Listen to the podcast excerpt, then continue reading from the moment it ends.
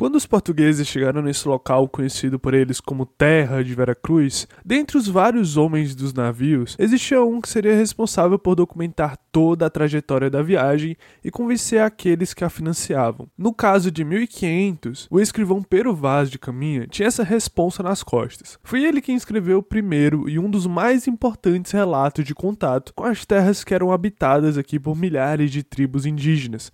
Alguns chamam esse momento de Carta de Descobrimento do Brasil, mas de duas coisas eu sei. A primeira é que o Brasil já existia antes de Portugal, então ele não foi descoberto, tá. Mas a segunda é mais importante e eu acho interessante falar aqui para vocês, porque em um determinado momento da carta, da carta, né, ele escreve o seguinte trecho: Pelo sertão adentro nos pareceu muito grande quando vista do mar, porque ao estender os olhos não víamos senão terra com arvoredos, que nos parecia muito longa. Nela, até agora, não podemos saber se há ouro ou prata, nem aqui vimos sinais de metal ou ferro.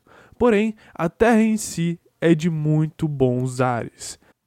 O que a gente pode tirar desse fragmento é que ele já menciona em 1500 uma das principais intenções da coroa de Portugal. Ele fala que até aqueles primeiros dias não foi achado ouro e prata, mas que a terra era muito grande e vasta, ou seja, ele está tentando convencer o rei de Portugal que, mesmo não achando ouro, tem outras coisinhas ainda para dar uma olhada. Só que esse Pero Vaz de Caminha não pôde ver a continuação desse convencimento que ele tentava passar por meio dessa carta. Ele morreu realmente sem saber se existia ouro ou prata aqui no Brasil. Só que mal sabia ele, séculos mais tarde, aqui no Brasil, o país, o nosso país, né, ele iria olhar para uma região rica em biodiversidade, com uma cultura maravilhosa e com um grande potencial econômico nessas terras tupiniquins e que aconteceu algo muito interessante nessa região. Mas esse olhar que eu estou te dizendo agora não seria necessariamente um olhar de alegria. Na verdade, muito longe disso. Ele seria nem perto de um olhar de esperança, como pensava Peru Vaz. Esse olhar ele seria de medo, seria de pena, seria de luto e até de cumplicidade. Porque foi no século 21, no ano de 2015 e 2019, que o Brasil olhou para duas cidades de Minas Gerais, conhecidas por sua riqueza em minérios, mas que ficou realmente marcada por uma lama tóxica. Brumadinho e Mariana apenas nos mostram algo interessante na história. São exemplos de até que ponto os homens podem ir para buscar suas riquezas, mesmo que seja a custo da vida de pessoas inocentes e de um meio ambiente minimamente equilibrado. Só que hoje eu acho interessante a gente falar um pouco antes de chegar nesse momento. O que aconteceu nessas cidades atualmente, bem pertinho da gente aqui, tanto em tempo, tanto em região, é algo que foi ocasionado por esse problema de mineração. Mas vamos voltar um pouquinho no tempo. A região é a mesma, só que a gente vai viajar para um Brasil que é de outra época. Uma época que começou a existir depois de Peru Vaz e antes de Mariana. A gente vai falar sobre um Brasil que busca por pedras preciosas, mas essa busca realmente marcou a história do país por muitos séculos. E por isso, você pode me chamar de Liel, e a cada 15 dias, como você já sabe, a gente troca uma ideia sobre a história de ontem e de hoje aqui no X das Histórias.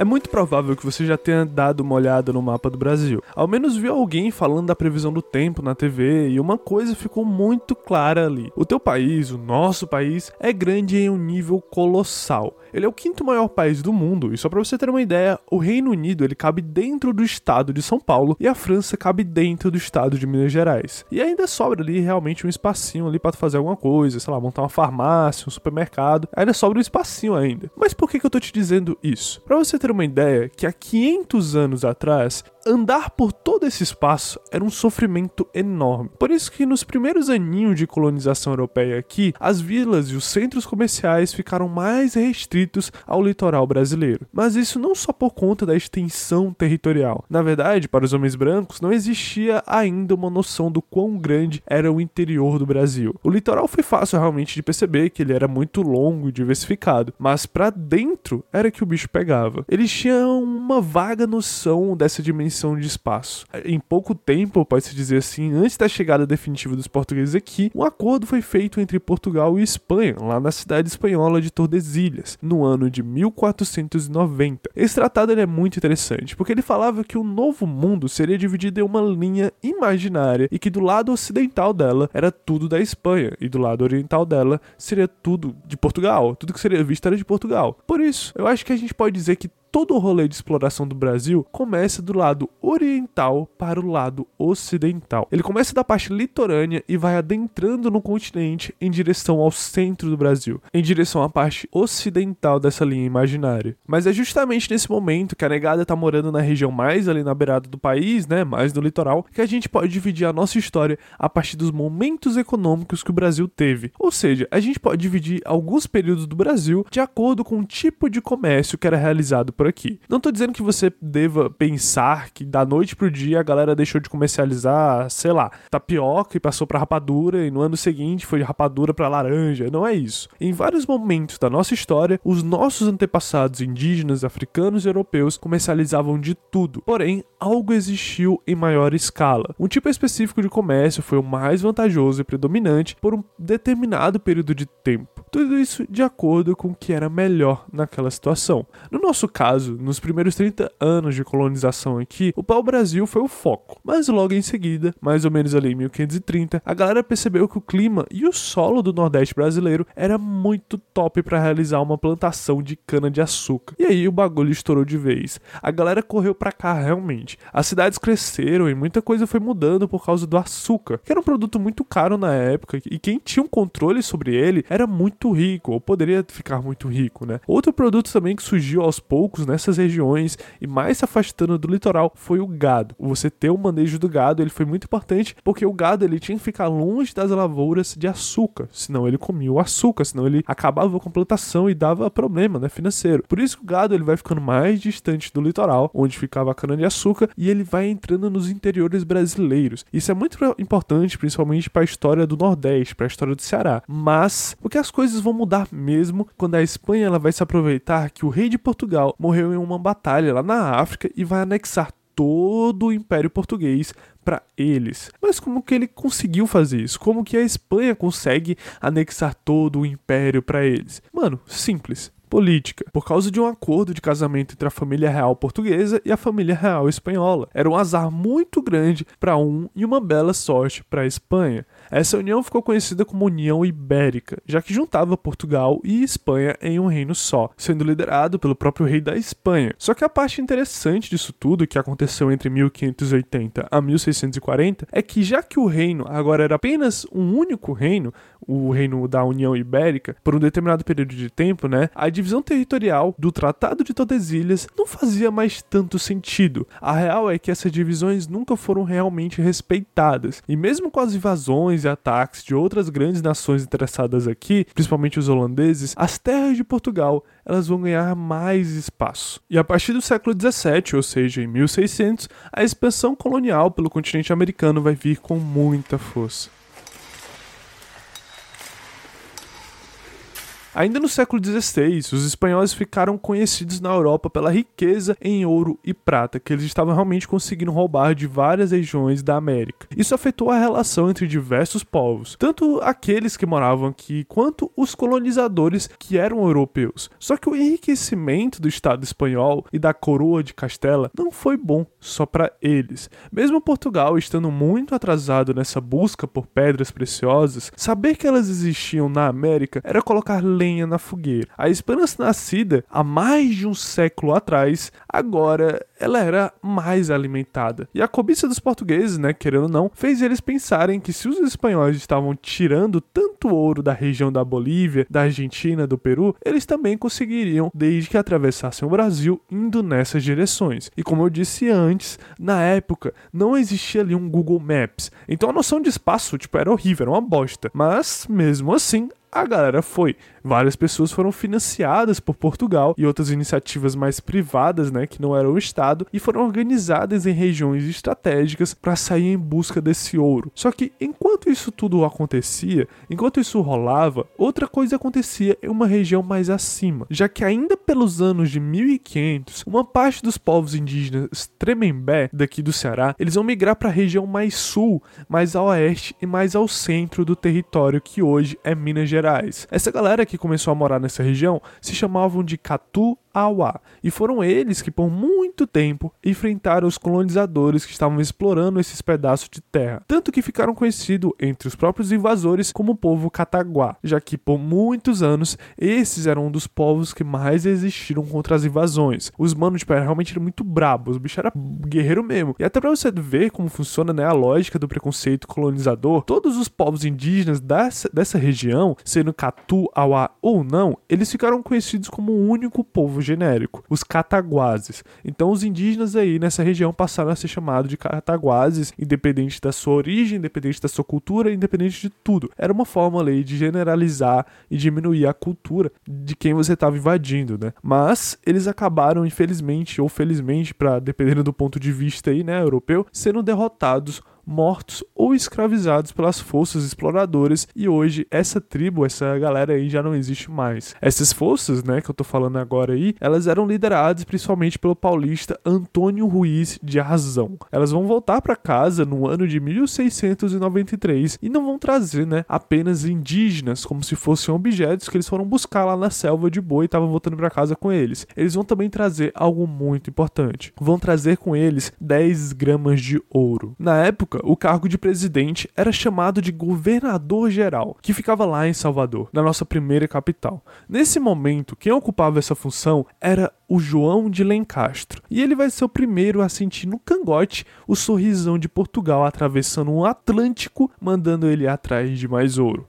E como todo governador geral, como toda responsa que ele tem que ter, uma das paradas que ele tem que fazer como função, né, não era apenas proteger a colônia das invasões dos piratas e outros impérios, mas ele também tinha um objetivo muito importante, era investir na própria colonização do território, ou seja, na própria exploração dessa região que ficou conhecida como Sertão dos Cataguases. E a colônia portuguesa não tinha só a responsabilidade de achar ouro para sustentar, sei lá, uma elite racista que morava lá do outro lado, lá na Europa. O ouro já tinha realmente sido achado aqui no Brasil antes de 1693, mas foi em pouquíssima quantidade. Os caras tiveram que bater uma meta para se igualar à Espanha nessa caçada do ouro. Da mesma forma como o padre Antonio, que é outra figura conhecida da história colonial brasileira, e outras várias pessoas também, né, da administração colonial e também do clero, eles achavam que valia mais a pena você focar na cana de açúcar e no gado do que numa exploração para dentro dentro de um país, para dentro de um Brasil totalmente desconhecido atrás de pedras preciosas que você só tinha achado bem pouquinho, sabe? Então o engenho de açúcar era bom para os comerciantes e os padres que estavam de boa ali apagando a cultura dos escravos e colocando a católica por cima deles. Então tava de boa para todo mundo, era um ambiente seguro. Investir nas minas seria muito perigoso a estrutura né, colonial que já existia muito forte aqui no Brasil. Mas em 1697, ali no Strange Topics de Salvador a notícia de que um ouro escuro e meio fosco misturado com minério de ferro havia sido encontrado em um rio na região de Minas Gerais. E essa notícia vai chamar a atenção de todo mundo.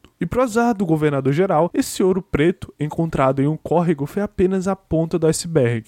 Lá em Lisboa, os caras vão olhar essa notícia é, como uma confirmação daquela de alguns anos atrás e aproveitaram, obviamente, muito bem a situação da vila de São Vicente de Piratininga uma vila que é muito conhecida hoje em dia, que a gente conhece, né, na verdade não como vila e não como vila de São Vicente de Piratininga. A gente conhece ela como estado de São Paulo. Mas por que essa vila? Simples. Nela se concentrava a maior parte da galera que adentrava todo o sertão brasileiro. Mas não só isso. Essa galera eram os caras que buscavam um tipo diferente de ouro. Como o padre Antônio Vieira falava, que é um padre muito conhecido na história colonial brasileira, ele, ele falava que essa galera que entrava nesse sertão então é brasileiro, era uma galera que ia atrás de um ouro diferente. Era um ouro vermelho. Eram eles que entravam no interior do Brasil para destruir os povos indígenas e escravizar boa parte deles. Essa galera entrava no mato em fila indiano e totalmente descalço e viajava durante meses e até anos em busca de pessoas que agradassem ao mercado escravista da época. Eles não usavam botas ou roupas pesadas, era tudo muito pobre mesmo e até fome eles sentiam bastante durante essas viagens. Então era comum que na bagagem, além das armas de fogo, eles levassem muito feijão e farinha na alimentação diária, né? Tanto de é uma forma de ração que a gente pode dizer assim, para eles conseguirem sobreviver durante esse percurso. E até que é daí que vem o famoso feijão tropeiro, por exemplo, que é uma mistura de uma farinha com feijão e outros ingredientes. Mas também tinha o frango que eles deixavam mais para ocasiões especiais, que no caso era quando um desses bandeirantes, um desses viajantes, ficassem doentes. Então era necessário ter uma alimentação melhor para eles não morrerem. Então esses caras, os bandeirantes, eles eram mais diferentes daquele herói desbravador que você vê em pinturas ou em estátuas nas grandes cidades, principalmente em São Paulo e Minas Gerais. Esses caras eles eram tão cruéis que além de matar um monte de gente levando doenças novas, eles se aproveitaram de povoados indígenas que já eram convertidos pelos jesuítas para cometer estupros em massa ou escravizar essas pessoas. Porque na lógica dos caras, é, já que aqueles indígenas estavam sendo convertidos pelos jesuítas, eles já estavam um pouco mais dentro dos padrões europeus. Então teria uma certa facilidade em dominar essas pessoas. Mas como eu estava falando antes, essas expedições ficaram conhecidas principalmente como bandeiras. E por muito tempo o foco delas era realmente conseguir mão de obra, tanto para as lavouras quanto para a criação de gado, nos trabalhos domésticos e até como meio de transporte. Mas é inegável inegável mesmo, é um fato que o estado de São Paulo e outras regiões ali do Sudeste se construíram em cima desse processo de bandeirantismo, de bandeirantes. E é interessante ver que a maioria desses bandeirantes, eles não eram amigos da coroa portuguesa, justamente devido à fiscalização da metrópole em cima da colônia, o que prejudicava muito os negócios deles, principalmente quando colocava limites na escravização dos povos indígenas. Mas foi aí que Portugal se tocou do que tinha em mãos e decidiu fazer uma troca. Os bandeirantes passaram a procurar ouro e avisavam a administração colonial sobre ele, e em contrapartida, a fiscalização da colônia não iria iria interferir na escravização dos indígenas de maneira tão forte e até daria algumas terras com esses ouros para esses bandeirantes. Então, sabe aquele ditado lá que a gente pode pensar que uma mão lava a outra, né? Pois é, eu acho que os dois aí estavam sujando tanto as mãos de sangue que eles se uniram para lavar um a mão do outro e ficar se ajudando durante uma certa questão de tempo ali. Então, cada vez mais ouro foi encontrado a partir desse acordo mútuo, principalmente na região das atuais cidades de Ouro Preto e Diamantina, entre a bacia do Rio Doce e a do Rio São Francisco, tudo bem ali no centro do estado de Minas Gerais. O ouro, então, aí a partir desse momento, ele é cada vez mais encontrado e em muita quantidade. É realmente muito ouro nos rios e riachos dessas regiões. No começo, né, principalmente nessas partes que são córregos, são locais que já tem uma nascente ali, um riozinho passando, uma água passando, e o ouro acabava ficando até na margem, dá pra ver de longe, um bagulhozinho brilhando, assim, a coisa boa, oh meu Deus, ouro, achei ouro na água, coisa fácil. Pois é, esse ouro aí, ele não era também da mesma forma sempre. Às vezes encontrava umas lascas, uns grãos, ou até em pó. Tipo, tinha várias cores também, em vários locais. Pode-se dizer no fundo do rio quanto, sei lá, no alto de uma rocha. E aí os colonizadores encontravam ouro realmente em todas as direções que você pudesse procurar. Pô, a partir desse momento, a partir dessa ideia de você achar muito ouro em qualquer lugar, que essas minas de ouro começaram a ser chamadas de Minas Gerais. Por isso, em 1720, a capitania foi oficializada né, e ficou realmente conhecida como Minas Gerais.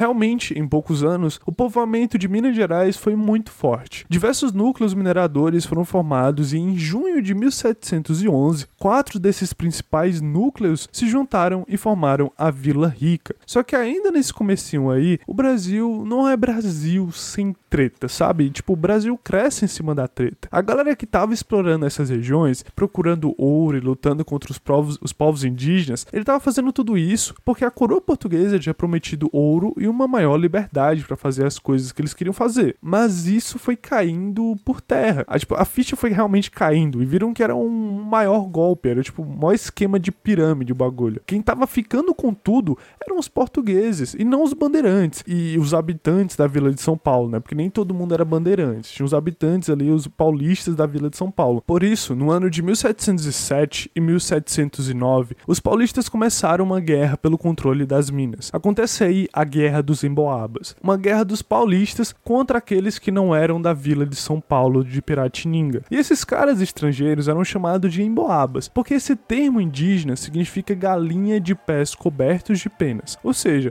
era uma guerra entre os paulistas que andavam descalços e aqueles de fora que andavam calçados. E algumas consequências vieram a partir disso. A primeira delas é a divisão das regiões Rio de Janeiro e São Paulo, mas também rolou o reconhecimento territorial de boa parte ali de Minas Gerais. Só que a coroa portuguesa teve realmente a cara de pau de se meter no conflito e colocar Manuel Borba Gato um paulista bandeirante para ser o administrador da região e expulsar os paulistas revoltosos. Um cara que era paulista expulsando os paulistas. Pois é, né, mano? O cara ali era realmente um bandeirante muito conhecido, ficou muito famoso por caçar indígena e tudo que era canto. Já deve até ter ouvido falar ele sobre ele, pelo menos nos noticiários, se você tá em 2021 ouvindo esse episódio. Mas Seguindo a ideia, era dessa forma, por meio da exploração violenta, né, que Minas Gerais começou a crescer e a dar estabilidade para quem? Para Portugal. Os caminhos eram cada vez ali mais abertos para ligar as duas capitanias ao foco do ouro. A capitania de São Vicente, ou São Paulo, do Piratininga, e a capitania de São Sebastião, do Rio de Janeiro. Que eu acredito que você já deve imaginar de qual estado estou falando, né? Mas enfim, foi dizendo é, é, essa ideia de caminho que você pode fazer, que eu acabei de falar para vocês, que aí aconteceu essas rotas que eram monitoradas, rotas fiscalizadas pela coroa, onde ela conseguia escoar o ouro e a prata do centro do Brasil em direção aos portos e os portos iriam para Portugal, criando todo um sistema de caminhos que ficaram conhecidos como Estrada Real e que está de pé até hoje. Se você visitar a região de Minas Gerais, você vai ver de vez em quando algumas placas, algumas indicações mostrando para você que você está em uma uma estrada real, um local onde os primeiros mineiros, as primeiras pessoas que traziam ouro de Minas Gerais para São Paulo e para o Rio, eles passavam por aí. Só que essa galera não vai cair em Minas Gerais num passe de mágica, eles não vão brotar do céu e vão aparecer uma população enorme em Minas Gerais como se nada tivesse acontecido. Diferente do litoral, que você chega de barquinho lá e para, Minas Gerais é outros 500. Eles vão fazer uma viagem da região litorânea para o centro. E eu não tô falando necessariamente de bandeirante. Muito pelo contrário, eu falo de uma população muito maior dos primeiros bandeirantes. Bandeirante é o cabra que vai lá na frente, cortando mato, ele que vai abrindo o caminho. Eu tô falando das pessoas mesmo, de pessoas que mandavam cartas para Portugal, mandando trazer a avó, o avô, os filhos, o cachorro, todo mundo para se arriscar indo atrás de ouro em Minas Gerais. Então você imagina todo esse povo aí atravessando uma mata que tem um terreno perigoso demais, cercado por morros e serras, passando por chuva, por lama, por frio, doenças, insetos animais perigosos, é, e ainda correndo o risco de levar uma flechada, sei lá, na bunda dos primeiros moradores que da região, que estavam por ali na moralzinha, fazendo a vida deles, ou até levar realmente uma facada nas costas por um bandido aleatório que tava só esperando tu passar por ali para ele roubar teu ouro, roubar tua comida, não sei. E só para você ter uma ideia também é, do tempo para você estimar na sua cabeça, imaginar um pouco, hoje, indo de Fortaleza, onde eu moro, de avião para o centro de Minas Gerais, mais ou menos ali perto de Belo Horizonte, você leva duas horas e meia, beleza? Duas horas e trinta minutinhos.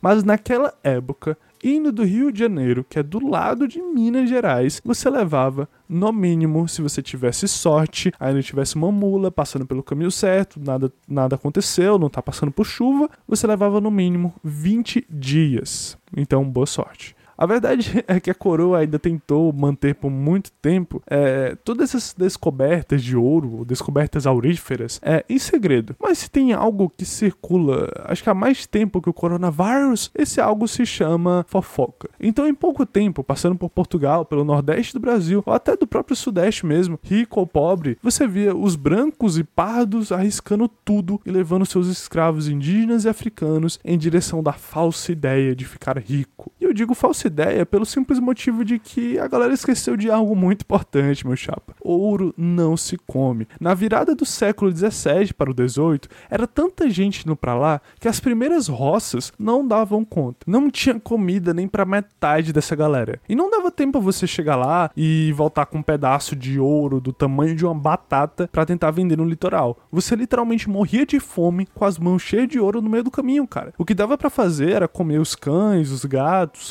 ratos, é, raízes de plantas, insetos, e até uma lava nojenta que ficou muito conhecida na região, uma lava branca e uh, que existia dentro dos bambus e a galera comia para não morrer de fome. E como eu disse antes e repito muito, o Brasil ele vai crescer em cima de uma tentativa enorme e fracassada de tentar fazer as coisas, cara. É sempre tentativa e erro, sempre tentativa e erro. E é aí que vai construir no Brasil. A galera, principalmente os mais pobres, eles realmente não conseguiam chegar nas minas e acabava ficando ali realmente no meio do caminho, criando casas, plantações e estabelecendo as cidades que a gente conhece hoje em dia. Então ah, o Brasil vai se formando dessa forma, velho. Vai se formando da forma que dá. Zero planejamento e só vai, meu chapa. E Minas Gerais, né, ela vai se formar justamente desse jeito. As pessoas chegando em grande quantidade na beira do rio, pegando a bateia, que é tipo um prato grandão, uma peneira, né? E ficava ali passando ali na margem do rio, misturando argila, areia, água. E como o ouro era bem mais denso, ele bem mais pesado, uma hora ele acabava ficando no fundo dessa bateia, no fundo desse pratão gigante aí. E você tinha lá o seu ouro feliz da vida. E essa era uma forma mais rudimentar, né? Mais barata de extração. Outra forma, um pouco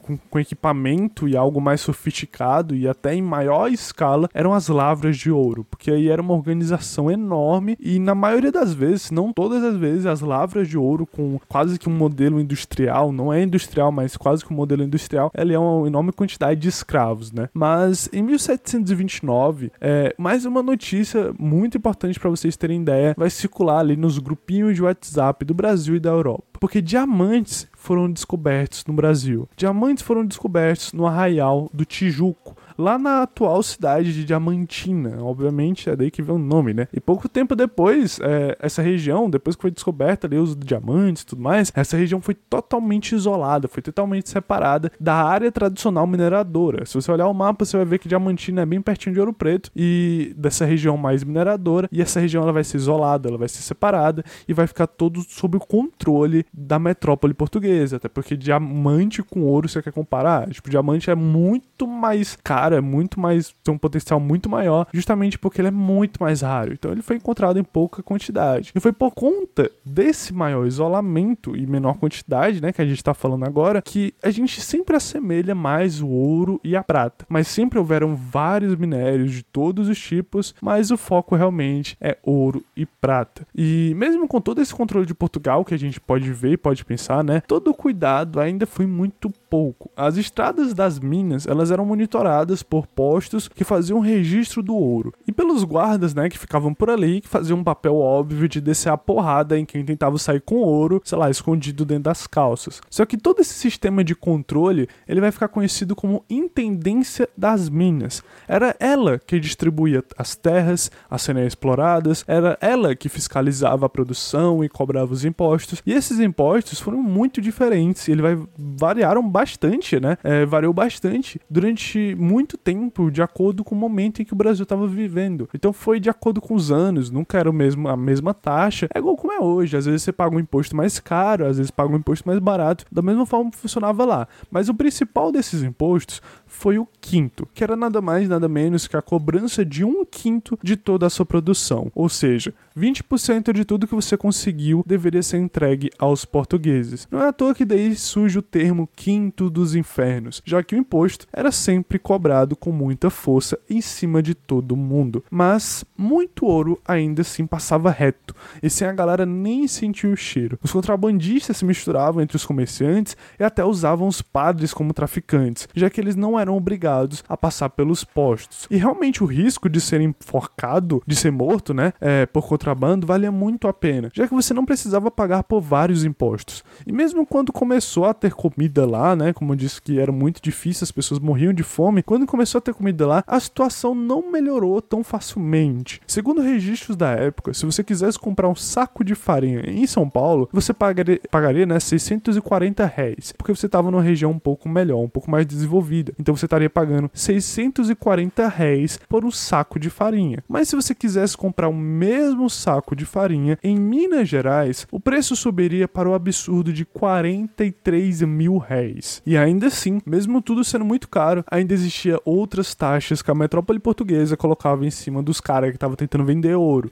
A mais importante delas, ou uma das mais importantes, é a captação, que era um imposto cobrado por cada escravo acima de 12 anos que existia na terra do proprietário. E a implantação desse imposto foi literalmente explodir um barril de pólvora, cara. Já que a maior parte da galera que tirava ouro era escravo e não homens livres. Então o imposto ia lá para cima e devia ser pago mesmo se não achassem ouro. Então não achou ouro, beleza, não importa, você vai ter que pagar um imposto de acordo com a quantidade de escravo que você tem. E todo mundo tem muito escravo, então o imposto vai lá para cima. Não é à toa que quem se fodia mesmo, como sempre, né, para variar, eram os mano que era escravizado e que trabalhavam 11 horas por dia. Porque a partir desse momento eles tiveram que começar a trabalhar sei lá, 16 horas por dia para compensar um imposto em cima do seu senhor. E como eu disse antes, sempre que existia uma implantação de um novo imposto, a galera tava dois passos à frente tentando contrabandear e evitar pagar ele. O que fez a coroa tomar outra medida mais rigorosa, que foi criar as casas de fundição, que eram os locais onde você entregava o quinto, mas todo o seu ouro, ali os 80% que sobrava, deveria ser derretido e transformado em barras com o selo o emblema da realeza de Portugal. E você só atravessaria em direção aos portos se tivesse seu ouro marcado, né? E isso gerou, querendo ou não, muita treta.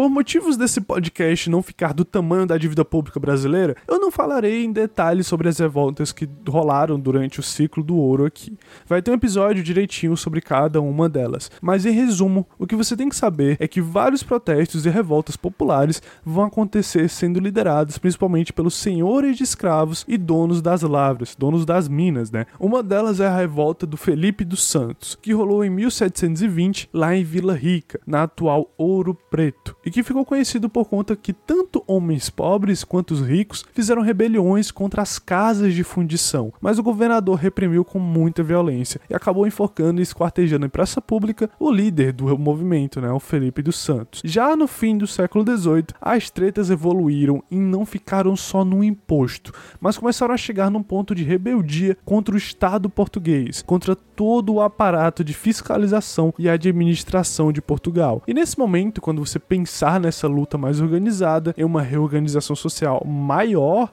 e mais complexa no Brasil, lembre-se sempre do caráter iluminista e da maçonaria, sim, da maçonaria, que esteve presente na maioria desses movimentos. O mais importante, talvez e conhecido deles, foi a Conjuração Mineira, ou a Inconfidência Mineira, que foi uma revolta separatista que queria se separar de Portugal e ter um livre comércio sem a interferência deles. Essa revolta rolou em vários locais de Minas Gerais, mas acabou não dando em muita coisa, já que os revoltosos foram descobertos pelas tropas oficiais do governador. E o Joaquim José da Silva Xavier, que era um dos integrantes desse movimento, conhecido popularmente como Tiradentes, foi o escolhido, né, para servir de exemplo. Então ele foi enforcado e esquartejado lá no Rio de Janeiro e o seu corpo foi levado de volta para Ouro Preto, onde dizem que a sua cabeça ali foi exposta na praça que hoje em dia tem o seu nome, a Praça Tiradentes, no centro de Ouro Preto, e o seu, a sua cabeça foi exposta ali para todo mundo ver e servir de exemplo. Tem uma chance muito grande disso realmente ter acontecido. Mas acho interessante também que a continuação dessa história é que dizem que a cabeça dele foi roubada durante a noite e nunca mais foi encontrada. E independente disso tudo, a produção de ouro teve seu ápice entre 1730 e 1740, chegando a bater 14 toneladas por ano de ouro sendo retirado dali. 14 toneladas de ouro ao ano. Isso nos números oficiais, sem contar o contrabando que sempre existiu e a gente não tem como ter noção da quantidade exata que passou por esse meio ilegal. E aí, Portugal conseguiu o que queria, né? Só para você ter uma ideia, a produção de ouro de 1700 até 1770 foi maior do que a Espanha conseguiu em 357 anos de colonização nas Américas. Em 70 anos, Portugal passou a Espanha em mais de três séculos, o que representou 50% de todo o ouro mundial entre os séculos 17 18. Então, 50% de todo o ouro que rolava pelo mundo era um ouro retirado das Minas Gerais. Mas aí você pode até se perguntar, né? Tipo, carai, pivete, é muito ouro? Carai, porra, cadê esse ouro aí? Por que não tá pra nós? Pois é, né? Esse ouro não tá pra nós. Que triste, cara. Que triste que eu não sou rico, não tenho esse ouro nas minhas, nas minhas mãos aqui. O foda é que esse ouro teve vários fins. O mais óbvio que a gente pode pensar é que ele virou um monte de vinho e outros luxos para a corte portuguesa lá na Europa. E isso é um fato. Outro fato é que ele serviu muito bem para sustentar e estruturar alguns setores da sociedade no sudeste do Brasil. Mas, de longe, nem Portugal e Brasil que saíram com a maior parte dessa riqueza. No começo ainda da exploração do ouro, lá em 1703, a Inglaterra assinou o Tratado de Pães e Vinhos com Portugal. Esse tratado ele é muito importante, porque esse tratado ele fez com que a Inglaterra fosse sustentada por Portugal a troco de porra nenhuma. O tratado dizia que os vinhos portugueses teriam preferência no mercado inglês. Beleza. A galera que mora lá no usa o mercado inglês, né, que mora lá na Inglaterra, beleza, vai comprar vinho português. Suave. Só que em troca, os ingleses podiam fazer comércio em Portugal e nas colônias de Portugal, pagando pouquíssimo imposto, independente do produto e do serviço. Então, a longo prazo, aconteceu o óbvio. A Inglaterra comercializava baratinho e todo o ouro ia parar lá nos cofres dela. O que fez com que a Inglaterra, um século depois, conseguisse se industrializar de maneira assustadora. E aí, cara, foi revolução industrial para tudo que é lado, e aquela é toda a história que a gente conhece. Foi uma das maiores burrices que você pode ver na, na história da economia, na história do mundo, não sei. Foi esse acordo entre Portugal e Inglaterra. Mas por último, e não menos importante, hum, com certeza não menos importante, eu preciso conversar com vocês um pouco sobre o aspecto social desse período. Óbvio que você já deu para identificar vários pontos sobre o aspecto social, né? Mas em termos de números, a população de Minas Gerais, em seu ápice, no ano de 1786, chegou a bater 370 mil habitantes. Isso é gente pra porra, meu chapa. É muita gente durante esse período. Muita gente, uma cidade que passou a existir oito décadas antes, sabe? Tipo, em oito décadas foi lá e bateu 370 mil habitantes. É muita gente. E ainda, usando esse ano como exemplo, apenas 66 mil pessoas, apenas 66 mil pessoas eram brancos e livres. 80 mil eles eram pardos livres ou que conseguiram ser alforriados, que conseguiram comprar ali a sua carta de alforria e não eram mais escravos. E aí, 42 mil eram negros alforriados. Eram 42 mil pessoas que compravam sua carta de alforria. Até aí, nessa conta, já foram 189 mil pessoas, e o que sobra são 174 mil pessoas escravizadas. Dessas 174 mil pessoas, 106 eram homens negros, 47 mil eram mulheres negras e 20 mil eram homens e mulheres pardos. E como é de se esperar, a resistência sempre existiu e comunidades de escravos que fugiam acabavam sendo criadas cada vez mais. Eram realmente muitos quilombos que foram surgindo na região. E nesse momento eles passaram a ficar de olho também nas rotas dos viajantes, nessas estradas reais e outras estradas que iam para vários locais diferentes. E aí realizavam ataques e roubos para poder conseguir o ouro, a prata e mantimentos para poder sobreviver longe das cidades. E a fuga de escravos para o mato era tão forte era tanta que no ano de 1755, o governador da capitania de Minas mandou uma carta pedindo autorização da coroa portuguesa para cortar o tendão de Aquiles daqueles que fugiam e eram capturados de volta, né? Então, se você não sabe o que é tendão de Aquiles, é uma parte que literalmente sustenta uma perna sua, que fica ali perto do seu tornozelo. Então, cortou o tendão de Aquiles, você praticamente não anda mais. E era o que eles queriam fazer. E aí o pedido foi aprovado, obviamente, né? Era, ah, não ia ser aprovado. O pedido foi aprovado e outras regras também começaram a acontecer cada vez mais pelas cidades mineradoras. O governador também decretou que o o branco que escondesse informações sobre os escravos que tinham fugido é, iriam ser açoitados, e os negros ou indígenas que também escondessem essas informações seriam mortos principalmente em praça pública, né, para sempre mostrar de exemplo. Outra medida incorporada pelo próprio rei de Portugal, um pouquinho antes, em 1741, determinava que o escravo que tentasse fugir pela primeira vez teria a inicial do seu senhor marcada em ferro quente na região do seu ombro, exatamente como era feito com o gado. E se esse mesmo escravo tentasse fugir pela segunda vez, ele teria sua orelha totalmente cortada. E se tentasse fugir pela terceira vez, já sabe, né? Não tem, não tem mais para onde ir, morte. Mas outra classe social também da época eram os pés rapados, que eles ficaram muito conhecidos porque eram aquelas pessoas brancas ou ex-escravos que não se encaixavam em nenhuma atividade econômica e viviam na pobreza da região. Muitos deles eram bandidos e saqueadores que também se aproveitaram das rotas dos viajantes. Outro detalhe interessante sobre eles é que nas portas das igrejas, até o dia de hoje, você consegue ver que existe umas barras de ferro onde as pessoas que tinham um pouco mais de renda, as pessoas que tinham um pouco mais de dinheiro, elas obviamente elas não andavam a pé, né? Até porque era um local extremamente sujo, com muita lama e tudo mais, então acabavam andando de carroça, de charrete e, de e a cavalo. E quem não tinha dinheiro andava a pé, andava sujando, andava sujo, né? Se sujava bastante. E essas pessoas, quando chegavam na igreja, o tapete delas era uma barra de ferro que elas ficavam esfregando o, o sapato dela, né? Ali o salto da moça, não sei, e ficava limpando o pé. Por isso que ficava rapando o pé. E aí surge a ideia de pé rapado. Mas indo pro aspecto artístico da coisa, foi em Minas Gerais que surgiu a primeira escola artística da colônia, totalmente ligada ao barroco europeu, mas obviamente trazendo originalidades que só existia pelo Brasil. E é nesse momento também que você vê a forte presença da igreja católica na construção da cidade, no comportamento dessas pessoas desse período, pois já que em toda esquina, por exemplo, de Ouro Preto hoje em dia, e até de cidades vizinhas, você tem igrejas que foram construídas e mantidas por donos de grandes lavras de ouro, mas também tinha igrejas que foram construídas e mantidas por pessoas menos favorecidas. Existiam várias igrejinhas e existem várias igrejinhas menores e mais delicadas que foram construídas pelos escravos que foram libertos, ou até escravos que ainda continuavam escravizados mesmo, mas que tinham direito de ir para a missa, de, tinham direito para rezar, é, fazer todo aquele processo de sincretismo, né, de unir a religião africana, sua cultura africana, com o catolicismo que eles estavam conhecendo agora e praticar isso de maneira um pouco mais isolada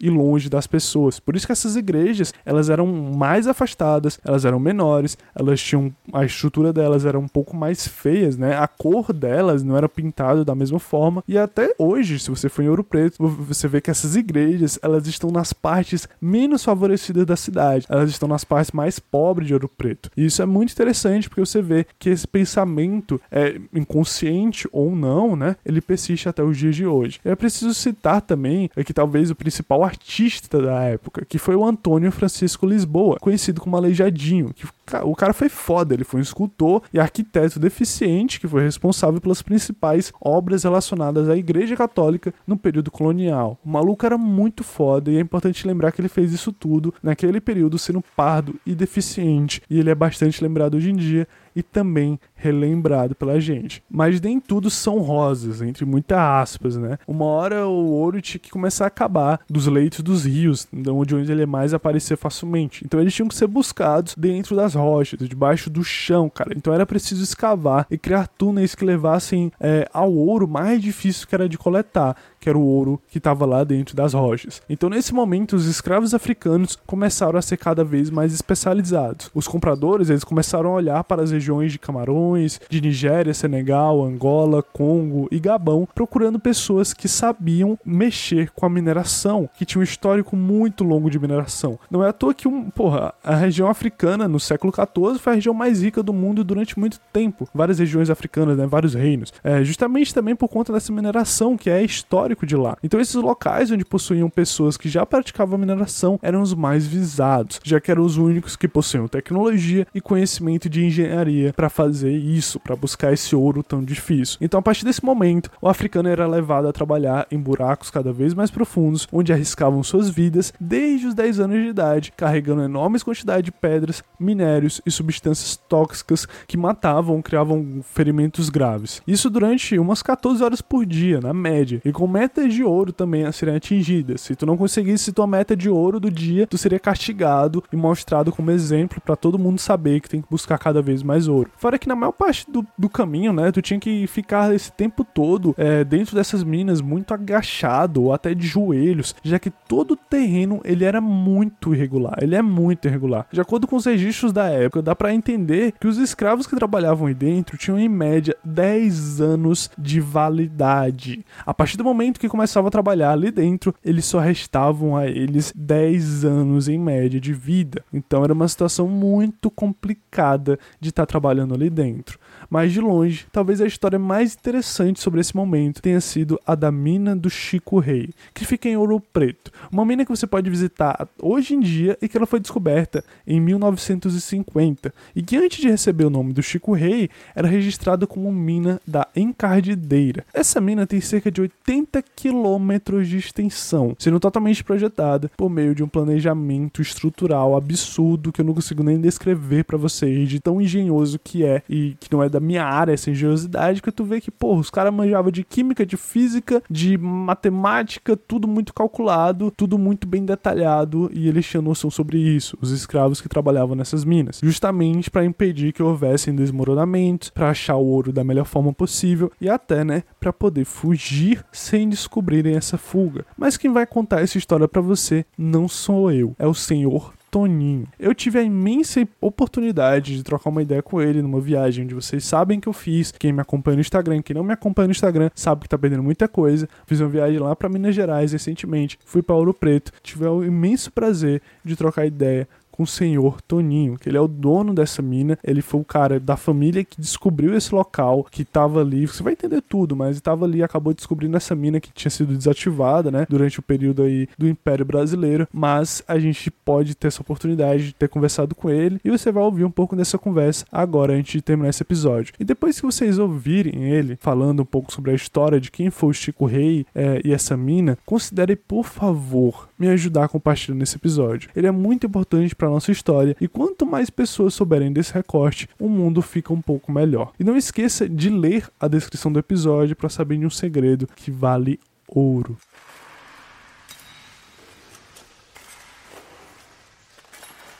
É, é a primeira e única mina cavada à mão por escravos africanos, né? Pra você ter ideia, são 80 quilômetros quadrados de mina, 175 galeria em cinco andares. Cinco né? andares. Sim. É uma mina que ela foi trabalhada por uma tribo de negros africanos que foram capturados exatamente pelo know-how que eles tinham de mineração. Eles eram especializados. Eram, no Congo né? Eles eram muito conhecidos como faiscadores exatamente pela condição que eles tinham, né? E eles foram capturados exatamente para virem aqui para Vila Rica trabalhar na retirada de ouro dessa mina que se chama Encardideira, né? E ficou denominada Chico Rei exatamente pela importância desse negro que trabalhou na mina. Então, vem os, os negros aqui primeiro, antes desse Chico Rei. Não, o, a tribo do Galanga Muzingo, o Chico ah, Rei. Era uma tribo né? africana. Era uma tribo africana, né? E o pai dele era um rei no Congo e eles foram capturados pelo know-how de exploração e vieram para cá na condição de escravo. Porque o negro, quando ele era capturado para ser escravizado, por força da Inquisição, para embarcar no navio negreiro, ele tinha que ser convertido ao catolicismo. Certo? Então, todo negro era batizado na praia com o nome de Francisco e Maria. E depois de batizado, desembarcado no navio negreiro de nome Santa Madalena. Na viagem, esse navio passou por uma tempestade e começou a afundar. O capitão, para aliviar a carga do navio, simplesmente mandou jogar preto ao mar. Né? O Galanga Muzinga, já com o nome de Francisco, perdeu toda a sua família, foi coroado rei no porão do navio e jurou para o seu povo lealdade e liberdade assim que chegasse em Vila Rica. E eles chegaram em Vila Rica, vendido por Major Augusto de Andrade, né, que era o proprietário da mina. E esse negro fez a diferença, que ele chegou numa cidade habitada por 400 mil pessoas e ele vinha para a mina cantando, dançando, rezando, sorrindo. E aquilo foi impactando, foi mexendo com a população. O próprio major, que era o dono dele, começou a ver aquele diferencial daquele negro, que o major sabia que tinha um escravo negro, mas não sabia suas origens, sabia que era africano e que ele comprou exatamente pela condição que ele tinha de mineração, né?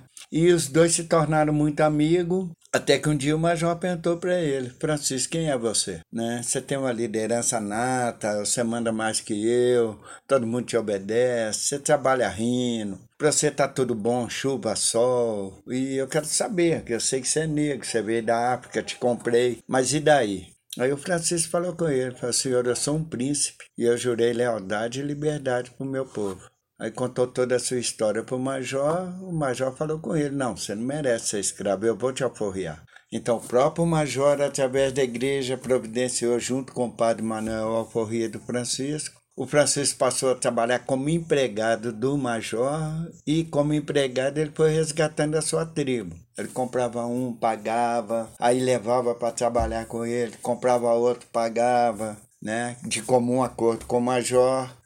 E aquilo foi crescendo, ele foi libertando da sua tribo. Posteriormente, o major adoeceu, ficou em estado terminal. Praticamente obrigou o Francisco a comprar a mina na mão dele. Francisco comprou a mina na mão dele e, através dessa mina, esse negro foi coroado rei do Congo no Brasil, no reinado de Dom João V, e construiu uma igreja, um castelo, libertou mais de 2.800 negros do domínio português morreu como rei do Congo aos 75 anos, ainda gritando e pedindo por lealdade e liberdade para o seu povo. Então ele né? chegou aqui e ele conseguiu, ele mesmo ele recebendo alforria, ele não foi embora. Não. Ele ficou aqui para poder ajudar o povo. Ele morreu dele. como rei do Congo no Brasil, né? A mina ficou fechada de 1848, mais ou menos, é, foi dado por encerrado o ciclo do ouro. A mina foi fechada por ele mesmo, né? Antes da morte dele, que o filho dele não conseguiu dar sequência ao trabalho do pai, né? A mina ficou fechada até 1949. Em 1946, meus pais vieram tomar conta das ruínas da casa.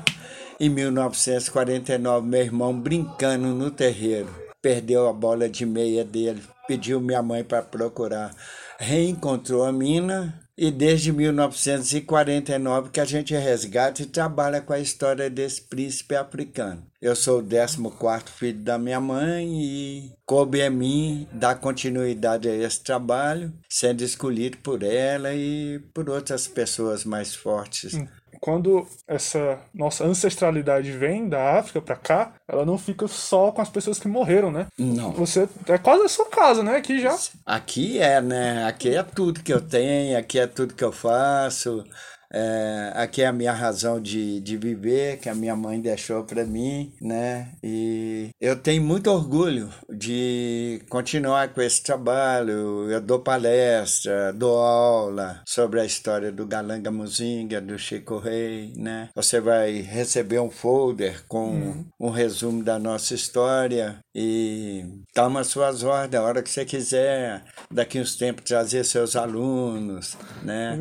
Para conhecer se você fosse me dizer assim, uh, qual a importância que você atribui para essa mina, para essa região aqui que está sendo bem cuidada, bem preservada, para a história de toda a Vila Rica, você acha que é importante? Assim, você acha que, é, que tem o valor daqui não fica só tipo, você tem um sentimento por aqui, Sim, né? com certeza. Mas você acha que esse sentimento é muito maior, né? Muito maior. Ele representa maior. algo mais do que a sua própria família, né? Na Vai realidade, além. essa mina foi o início de tudo, né? Que o negro, o primeiro escravo negro, né? Ele veio para Minas Gerais, exatamente para Vila Rica, para trabalhar na retirada de ouro da mina. Né? Através dela, esse negro conseguiu um resgate é, da sua raça, da sua cultura, da sua etnia, de tudo né, significativo na vida de uma pessoa. E foi um ouro que enriqueceu a Europa, que teve várias discórdias em cima, né? Que a importância da mina para a história, ela, ela não, tem, não tem medida, não tem tamanho, não tem consequência, uhum. entendeu? Isso aqui é tudo que nós temos de, de lindo na, no início da história do século XVIII, no período da escravidão no Brasil quiser dar uma, uma palavra final sobre a importância disso, sobre a importância da gente preservar essa, esses locais, de manter, de visitar, de realmente, porque tem gente, acho que teve gente que, ah, mas aqui é antigo, pra que pagar, né? Pra que oferecer, dar esse valor, ah, tá caro, sei lá o quê.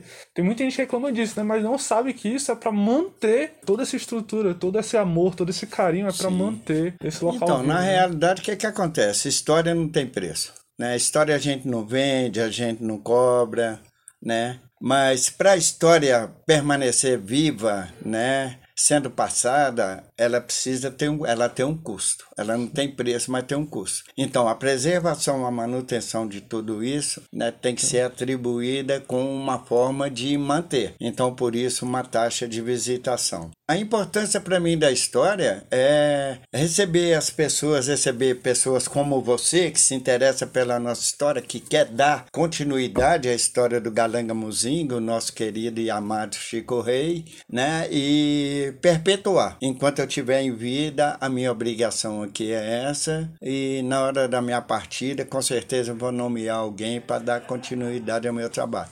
Certo. Então é isso, eu agradeço muito. Que isso. É, eu te sua- agradeço. Essa possibilidade de conversar com você, porque eu tô conversando aqui com uma pessoa que, além de alguém que só recebeu algo e tá cuidando, né? Algo que tá passando uma experiência, passando vidas. Porque a gente sabe que de gente veio pra cá da África, perdeu a família, perdeu o nome, perdeu região, perdeu cultura, perdeu religião e morreu aqui como se não fosse nada, né? Por causa de, de o luxo do dinheiro, o luxo do ouro.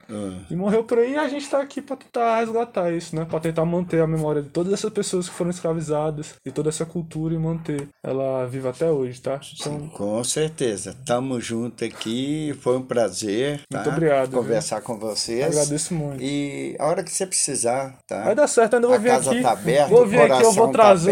aberto. vou trazer meus Tá alunos tudo- aqui até. Eu vou tudo ficar velho, vou pedir pro meu filho trazer os alunos dele pra cá. E eu espero que eu esteja aqui por mais ou menos uns 30, 40 anos ainda, trabalhando e contando a história para vocês.